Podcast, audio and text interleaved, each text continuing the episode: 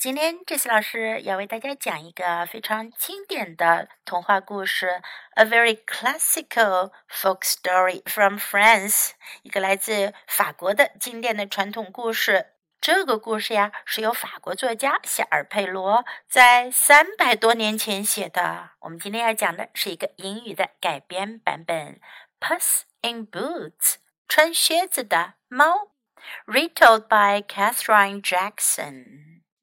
There was once a miller's youngest son whose father had left him nothing in all the world save a cat. 从前有一位磨坊主的小儿子，他的父亲离开人世的时候，只给他留下了一只猫。How am I to live? cried the poor lad.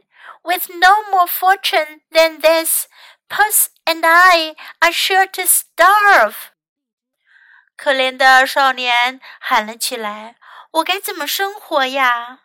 没有更多的财富了，猫和我一定会饿肚子的。” Now the cat, having heard his master's words, did not like the sound of them at all. 猫听到了主人的话，可它一点都不赞成。 Good Master Carabas, said he, only give me a pair of boots, a plumed hat, and an empty bag, and I will make you rich. 他说：“我亲爱的主人卡拉巴，你就给我一对靴子、一顶羽毛帽，还有一个空的袋子，我会让你变得富有的。” Caraba did as the cat asked. 卡拉巴给了猫需要的东西，and Puss, gallantly dressed in his fine new clothes, scooped a measure of grain into his bag and hurried off to the woods. 猫华丽的穿上它的新衣服，挖了一点谷子到它的空袋子里，就急忙赶向了森林中。There he quickly caught a rash young rabbit who came to eat the grain。在那儿，他很快就抓到了一只莽撞的年轻兔子，它想要来吃那些谷子。Puss went straight to the palace of the king。猫直接去了国王的宫殿。Since the king liked nothing better than rabbit pie, Puss was soon bowing before him. 因为国王最喜欢的东西啊，就是兔子馅饼了。猫很快就来到了国王面前，向他鞠躬。My noble master, the Marquis of Carabas, sends you this gift," said he, "and with it the greetings of a loyal subject."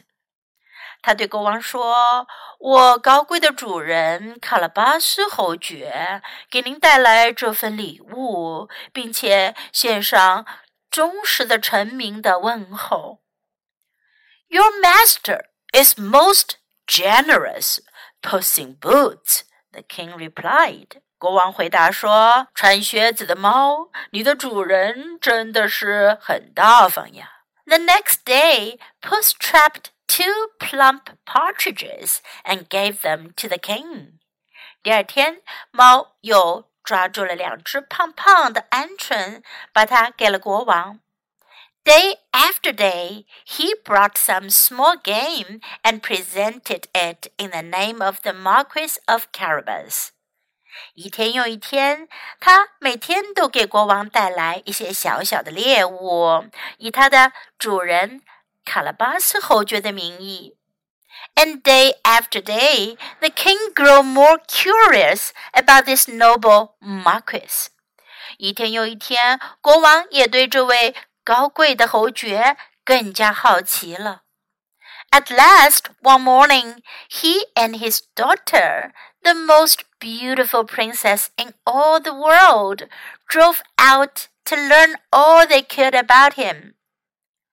最后有一天早上，国王和他的女儿，那可是世界上最漂亮的公主啦，他们驾车出发了，想要去了解更多关于侯爵的事儿。No sooner did their coach turn toward the river than Puss went running home as if his life depended on it. 他们的马车一开出宫殿，向河流驶去，猫就迅速地奔回家去，好像要赶着救命一样。Good master Carabas, he cried, you must bathe in the river at once. 他叫道：“我亲爱的主人卡拉巴，你必须马上去河里洗澡。” So great was his excitement that the miller's lad did so without asking why or wherefore. 磨坊主的儿子听了好激动，他马上就照办了，一点都没问为什么。And the moment he was in the water, Puss gathered up his dusty, shabby clothes and hid them under a large and hid them under a large rock. 他一下了水，猫就马上把他那又脏又破的衣服收了起来，藏到一块大石头下面。Then, as the king's coach passed, out he ran, waving his arms and crying, "Help! Help! My master is drowning!" 当国王的马车经过时，猫就跳了出去，挥动着手臂，大喊道：“救命啊！救命啊！我的主人要淹死啦！” The king remembered Puss in Boots well. 国王清楚地记得穿靴子的猫呢。 he sent his guards running to pull the astonished Carabas out of the water。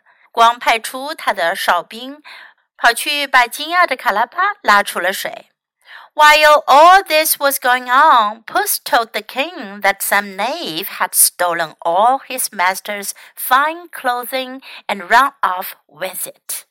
这时候，猫告诉国王说，有些坏人把他主人的好衣服都给偷走了。Bring the Marquis of Carabas the finest suit in the palace. The king said to his master of the wardrobe. 国王对他的衣柜大臣说：“给卡拉巴斯侯爵拿来我们王宫里最好的衣服。” This was soon done. 很快，大臣就拿来了衣服。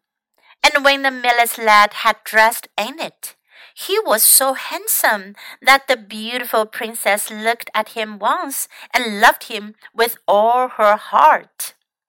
当模仿主教的少年穿上了这漂亮的衣服，他非常的英俊。美丽的公主看了他一眼，就马上全心全意的爱上了他。 as for Caraba, he sat at her side, wondering at her beauty and wishing the ride might never end. 而卡拉巴呢？他坐在公主的身边，惊异着公主的美丽。他真希望这趟旅行永远都不会结束。Puss by this time was running well ahead of the coach，而这时候猫正跑在马车的前面呢。 all this land belongs to the Marquis of Carabas, he told the workers in the fields. And any who deny it will be chopped as fine as herbs for the pot.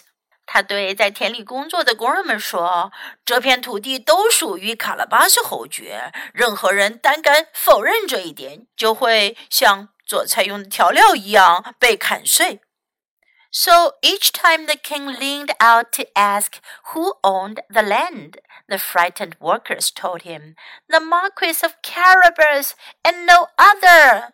所以每一次国王探出身去问那些工人们谁拥有这片土地，害怕的工人们都会告诉他是卡拉巴斯侯爵，没有别的人。 while the king marveled at the richness of the land, Carabas marveled at his daughter's beauty and sweetness. 国王惊异着这一大片土地的富饶，而卡拉巴惊异着公主的美丽和甜美。And Puss, well pleased with himself, went running ahead to the castle of the wicked ogre, who really owned all these fields. 穿靴子的猫很满意自己所做的一切，它跑在前面，跑到了邪恶的吃人魔住的城堡。这一大片土地啊，正是吃人魔所拥有的。 he walked boldly through the great courtyard and the stately rooms, and at last he came upon the frightful ogre himself. 穿靴子的猫勇敢地走在巨大的院子里，穿过宏伟的房间，最后他来到了那吓人的吃人魔面前。I have heard, said Puss, looking far braver than he felt, that you can turn yourself into a lion, but I cannot believe that even you can do that. 猫看起来比他想象的要更加勇敢。他说道：“我听说你能把自己变成一头狮子，但是我不相信你能做到那个。” Can't you? The ogre bellowed. In the twinkling of an eye, he had turned into a terrible, roaring lion and back into an ogre again. 你不相信吗？吃人魔咆哮地说。一眨眼的功夫，它就变成了一头可怕的咆哮着的狮子，然后又变回了吃人魔。Wonderful indeed! cried Puss. But I have also heard that, great as you are, you can turn yourself into a tiny mouse. Surely this is not possible. 真是太棒了！猫叫了起来。但我也听说过，虽然您这么大个子，您也能把自己变成一只小小的老鼠。当然，这是不可能的呀。See for yourself! roared the furious ogre. 愤怒的吃人魔咆哮地说：“你自己看。” And at once he was a small gray mouse scurrying across the floor. 他立刻变身成了一只小小的灰色老鼠，迅速地跑过地板那边。This suited Puss perfectly. One pounce, and both mouse and ogre were gone forever. 这对于猫来讲真是太完美了。它猛地一扑，老鼠和吃人巨魔都不见了。Puss ran to the gates, barely in time to throw them open for the royal coach. 猫赶紧跑到大门口，刚刚好赶得及把门打开，迎接皇家马车。Welcome to the castle of my noble master, the Marquis of Carabas! he cried. 他大叫道：“欢迎来到我高贵的主人卡拉巴斯侯爵的城堡。” When the king saw the richness and beauty of the castle, he was sure that the Marquis of Carabas was a proper young man indeed. 当国王看到城堡的富裕和美丽，他很相信卡拉巴斯侯爵正是一个合适的年轻人。And after a magnificent feast that Puss had ordered prepared, he declared that no one but the noble Marquis was worthy of his daughter's hand. 在享用了猫让人准备的盛大的晚宴后，国王宣布道：“只有高贵的侯爵能配得上牵他女儿的手。” Both Carabas and the princess were overjoyed. The wedding took place that very day. 卡拉巴和公主都非常的高兴，他们的婚礼当天就举行了。And no one rejoiced more than Puss who lived with the Marquis and his beautiful bride forever after. 当然啦，没有人比猫要更高兴了。打那以后，他就和侯爵和他那美丽的新娘一直住在一起。Do you like this smart cat？你们喜欢这只聪明的猫吗？Now let's practice some sentences and expressions in the story. How am I to live？我该怎么生活呀 ？how am I to live? I will make you rich. 我会让你变得富有的。I will make you rich. Day after day. 一天又一天。Day after day. The most beautiful princess in all the world. 世界上最美丽的公主。The most beautiful princess in all the world. Bathe in the river. 在河里洗澡，bathe in the river. At once，立刻，马上。At once. See for yourself，你自己看。See for yourself. And now listen to the story once again. Puss in Boots. There was once a miller's youngest son whose father had left him nothing in all the world save a cat. How am I to live? cried the poor lad. With no more fortune than this, Puss and I are sure to starve. Now the cat, having heard his master's words, did not like the sound of them at all. Good Master Carabas, said he, only give me a pair of boots, a plumed hat, and an empty bag, and I will make you rich. Carabas did as the cat asked, and Puss, gallantly dressed in his fine new clothes, scooped a measure of grain into his bag and hurried off to the woods. There he quickly caught a rash young rabbit who came to eat the grain. Puss went straight to the palace of the king. Since the king liked nothing better than rabbit pie, Puss was soon bowing before him.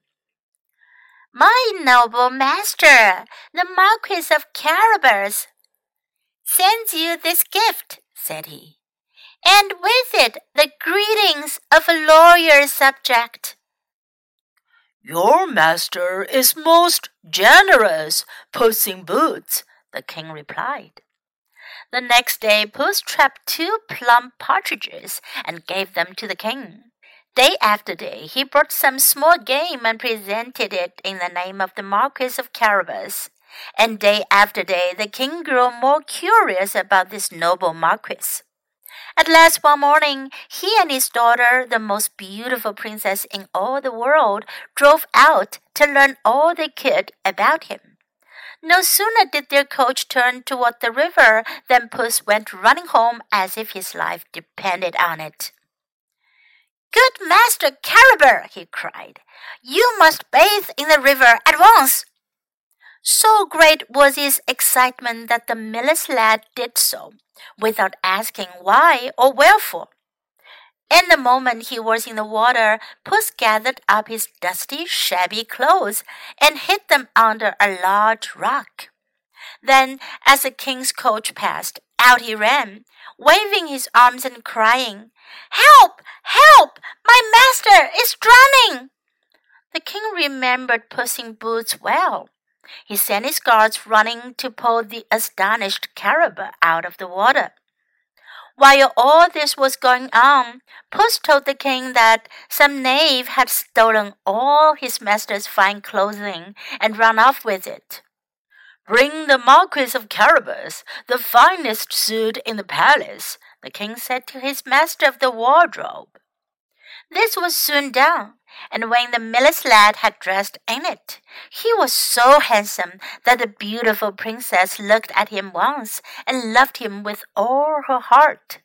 As for Carabas, he sat at her side, wondering at her beauty and wishing the ride might never end. Puss, by this time, was running well ahead of the coach. All this land belongs to the Marquis of Carabas, he told the workers in the fields, and any who deny it will be chopped as fine as herbs for the pot. So each time the king leaned out to ask who owned the land, the frightened workers told him, The Marquis of Carabas and no other. While the king marveled at the richness of the land, Carabas marveled at his daughter's beauty and sweetness. And Puss, well pleased with himself, went running ahead to the castle of the wicked ogre who really owned all these fields. He walked boldly through the great courtyard and the stately rooms, and at last he came upon the frightful ogre himself. I have heard, said Puss, looking far braver than he felt, that you can turn yourself into a lion, but I cannot believe that even you can do that. Can't you? The ogre bellowed. In the twinkling of an eye, he had turned into a terrible, roaring lion and back into an ogre again. Wonderful indeed, cried Puss. But I have also heard that, great as you are, you can turn yourself into a tiny mouse. Surely this is not possible? See for yourself, roared the furious ogre, and at once he was a small gray mouse scurrying across the floor. This suited Puss perfectly. One pounce, and both mouse and ogre were gone forever. Puss ran to the gates barely in time to throw them open for the royal coach. Welcome to the castle of, of my noble master, the Marquis of Carabas, he cried. When the king saw the richness and beauty of the castle, he was sure that the Marquis of Carabas was a proper young man indeed. And after a magnificent feast the Puss had ordered prepared, he declared that no one but the noble Marquis was worthy of his daughter's hand. Both Carabas and the princess were overjoyed. Their wedding took place that very day and no one rejoiced more than Puss, who lived with the Marquis and his beautiful bride forever after.